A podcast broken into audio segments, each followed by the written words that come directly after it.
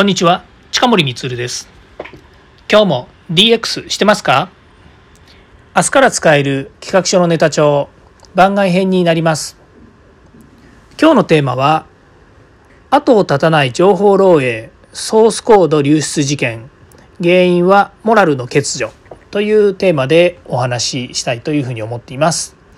えー、ニュースでですねあの飛び込んできたものなんですけれども、まあ、GitHub というですね、えー、ソースコードを、えー、まあ、こう置いてあるですね、えまあ、クラウドというサービスにですね、えー、載っけてあるわけですね。でこのサービス自体はですねそのシステム開発とかソフト開発をしているような会社さんとかがですね、まあ、自由に自由にといっても、まあ、あのちゃんと,、えーと、ログインして使うサービスなんですけども、まあ、共同のサービスでですね GitHub に載せることができるわけですね。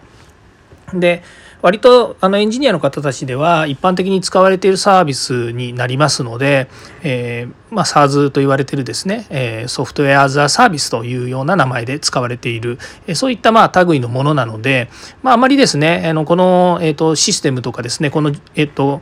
えー、GitHub というですねこのサイト自体がですねいい悪いっていう話をするわけじゃないんですね。ただ、えここを使っている、まあ、あるエンジニアがエンジニアリングの会社の社員がですね、まあ、うっかりとですね、まあ、ここの情報を漏洩してしまったというような感じみたいなんですね。で、えこういう問題はですねもうこのソフトウェアに限らずですね、えー、この情報漏洩とかですねそれからソースコードの漏洩とかですね、まあ、こういったあのいわゆる、えー、セキュリティ上のリスクが発生する問題がですね後を絶たないわけなんですよ。で、えー、まあ、これまでもですねそのセキュリティに限らずですねその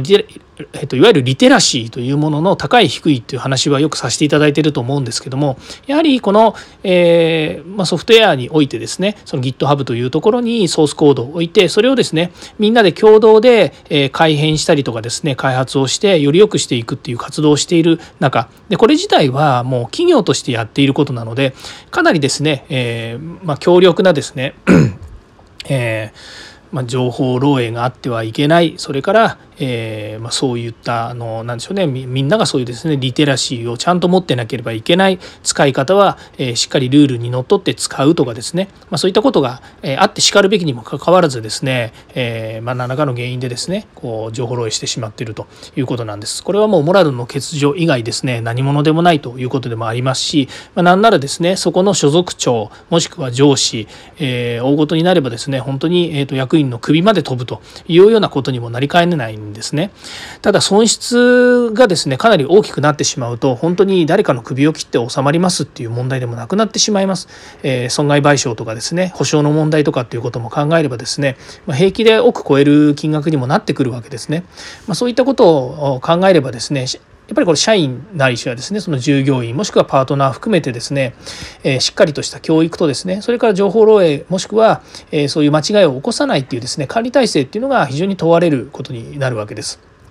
でこういう大きな問題が起こるとですね必ずまあ、えー、と人が原因ですねっていうふうに落とし込んじゃう部分もあるんですけどでしかもその人に落とし込むっていうことよりも人がまあ原因でこうなっているので、まあ、そこに落とし込んでしまうっていうこともあるんですけどもやっぱりシステム上ですね仕組み上そういうふうにならないようにするっていうことも大切ですしそれから、えー、そういうことがならないような工夫っていうのをですねやっぱりしていく必要があるんじゃないのかなというふうに思います。いずれにしてもですね、まあ、社員教育、まあ、今最近ですね、え DX の中でも言われていますけれどもやはり、え、みんながですね、え、その問題点、え、問題ごとそれから、え問題解決をするためにですね、えみんながですね知恵を出し合って合意形成をして間違いを起こさないまたは良いものにしていくっていうふうにするっていうですね組織改革が求められているってことでもありますよね。